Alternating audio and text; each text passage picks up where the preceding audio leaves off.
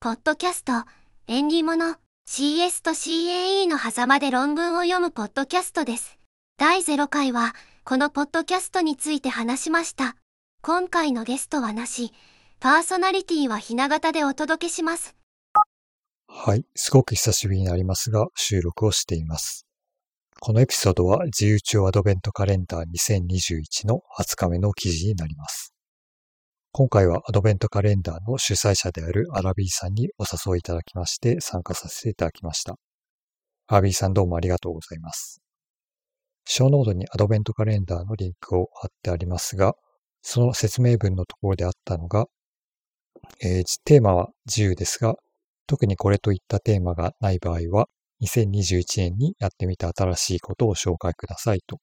ありましたので、ちょうどこのポッドキャストを2021年に始めていましたので、ポッドキャストを選んでみたというものです。あとはだいぶ前になりますが、ブログの記事をすでに書いていまして、今回はその音源を収録してみたというものになっています。ブログの記事はこのエピソードのリファレンスのところにリンクを貼ってあります。この記事の謝辞のところでありがたいコメントとしてリンクを貼った場所があるんですけれども、これがちょうどアラビーさんからいただいたコメントということで、つながりもあったことから今回このエピソードを選んでいます。この記事を公開したのが今年の3月19日だったので、だいたい9ヶ月ほど経っていて、当時のことは覚えていないのですが、久しぶりに見返してみると日記のような感じで読み直してみると少し新鮮な感じがしています。ブログのコンセプトのところに書いているんですけれども、当時も収録までに時間がかかっていまして、記事を書いてから1ヶ月とか2ヶ月を空けて音源を収録していました。その時の様子をブログに書いていたのですが、当時の自分曰く、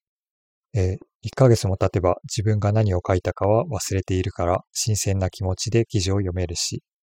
半ば強制的に振り返りの機会を持つことにもつながって内容を忘却から救うことにも一役買ってくれると。そして記事を書いた当時は十分に書き切ったと感じていても、時間を置いて眺めてみることで足りなかった内容や視野の狭さに気づけたりするから面白いということらしいです。なので今回もこの記事を改めて読んでみて思い出したことなどをいくつか話していきたいなと思います。えー、まず冒頭の番組構成と命名のところで東方降臨堂という書籍から引用していまして、当時は書いていなかったみたいなんですけれども、この引用箇所は書籍での第18話の月とカッパというお話から持ってきています。この回はかつて Web の連載記事として読むことができたんですけれども、今ではドメインが切れていて見ることはできません。これはまあ2006年頃の記事ということもあって、もう15年も前の話なので、見られなくなっていても仕方ないというところなんですけれども、この第18話は個人的にはとても面白いと思っている回でして、この引用箇所もそうですし、あとは冒頭の日記について書いてあるところもとても面白くて、今でも時々引用したりしています。小ノートにはこの箇所を簡潔に書いておきましたけれども、日記を書くという行為の本当の意味は、日々の出来事を忘れないためでも、過去を見つめ直すためでもなく、些細な変化でも見落とさないように感度を高めるためだということに気がついた。中略で、日記はその感度の偏り具合を極限まで増幅するいわば真空管アンプのような効果を発揮するということです。当時の自分はここを読んで2008年くらいから日記を書き始めたという思い出があります。ちなみにブログの後半で、えー、謝辞のところに挙げている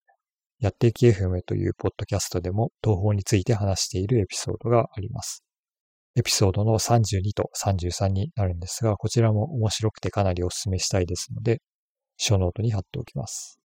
あとは、ポッドキャストの命名は結構頑張って考えていたんですけれども、アートワークの方はそこまで凝っていないというか、手元にあった写真をとりあえず貼ってみたという感じがあります。夜景になっていて見にくいんですけれども、これはとある場所の橋が写っていまして、橋はエンジニアリングの象徴ということで、この写真にしたような記憶があります。僕が好きな本に技術の創造と設計という本がありまして、解説によれば失敗学の提唱者である著者が独自に到達した創造手法を解説するというものになっています。この本の著者は畑村洋太郎という人ですが、失敗学でご存知の方もいるかもしれません。この本の中に技術を進歩させた三大失敗というものが出てきまして、それぞれ失敗知識データベースというウェブサイトに載っているので、ショーノートにリンクを貼っておきますけれども、この中でタコマ橋の崩落というものが出てきます。えー、当時の動画も撮影されているので、ショーノートに貼っていますが、よろしければ参考にしてください。この事故ですが、1940年にアメリカで起こった事故で、作ったばかりの橋が風で大きく揺れるということで、調査してみようということになったのですが、まさにその動画を撮影している最中に実際に崩落してしまったというものになります。これは失敗知識データベースの方にも書かれていますが、原因が2つありまして、1つが橋桁のねじり合成の不足ということです。そしてもう1つが空気の剥離渦による事例振動ということで、流れの中に物体を置くと左右交互にカルマン渦が発生しますが、その渦によって物体も逆に力を受けるというものです。このタコ回しの場合には、この渦の発生タイミングと橋の揺れのタイミングが一致してしまったために揺れが収まることなく大きくなってしまって、最後には崩落してしまったということになります。そしてこの事故をきっかけに橋の安全性が向上して、例えば本では書かれているのが、日本の明石海峡大橋は吊り橋としては世界最長であるということです。そんな感じでエンジニアリングと橋でなんとなく関係性を感じたので、この写真を選んだような記憶があります。次にブログの課題のところで論文読みのペースは今でも課題になっています。一応9月の末くらいからは研究っぽいネタ探しを少しずつ進めているんですが、まだ論文としてはそんなに読めていないという感じです。あとはジキルの使い方を挙げていましたが、サイトの構成が未だに課題として残っています。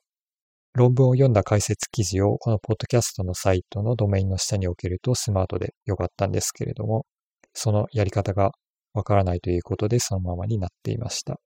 このポッドキャストのウェブサイトは Yattecast というテンプレートを使って作っていまして、例えばリサーチャット FM さんではこの Yattecast を使いながらも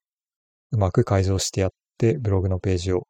ドメインの下に作っているという状態ですので、この Yattecast をを使っても技術的にはできると思うんですけれども、そのやり方がわからなくて、ずっとそのままという状態です。そうこうしているうちにだいぶ記事も溜まってきましたので、移行も大変になってきたなと思いつつ、実際に移行するかどうかは今後の課題という感じです。二つ目はこれもブログの謝辞のところで書いていたんですが、ナレーションを収録の始まりに入れていまして、なんで入れているかについては記事に書いた電脳空間カーボイズという古いポッドキャストの影響なんですけれども、当初はボイスロイドのゆずきゆかりさんを使っていました。ただし今回は VOICEVOX という別のソフトを使ってみています。ショーノートにはこの VOICEVOX のリンクを置いてあります。僕は合成音声の分野にはあんまり詳しくないんですけれども、これは本当にすごいなと思っていまして、冒頭のナレーションではアクセントの調整を入れたのは一箇所だけでして、それ以外は調整なしでこのレベルまでうまく話してくれます。ちょっともう一度再生してみます。ポッドキャスト、縁起物、CS と CAE の狭間で論文を読むポッドキャストです。こんな感じで自然に聞こえるかと思います。ちなみに今話していたのが四国メタンさんでして、今のところ4人のキャラの声が使えるようになっていますが、新しいキャラの声が来年1月に実装予定ということで、今後の開発が楽しみなソフトの一つです。はい。だいたいそんな感じで、アラビーさんの10分日記に習って、このエピソードも10分でまとめようと思います。明日21日はアドベントカレンダーによれば、モラズさんということです。アラビー FM のエピソード35の中でも、アドベントカレンダーの話が触れられていまして、モラズさんには特に注目されているというお話がありましたので、個人的にも期待しています。終わりになりますが、今回お誘いいただいたアラビーさんには改めて感謝申し上げます。次回いつ収録するか、あとはどのエピソードを収録するか、まだちょっとわかんないんですけれども、またお聞きいただければ幸いです。それではまた。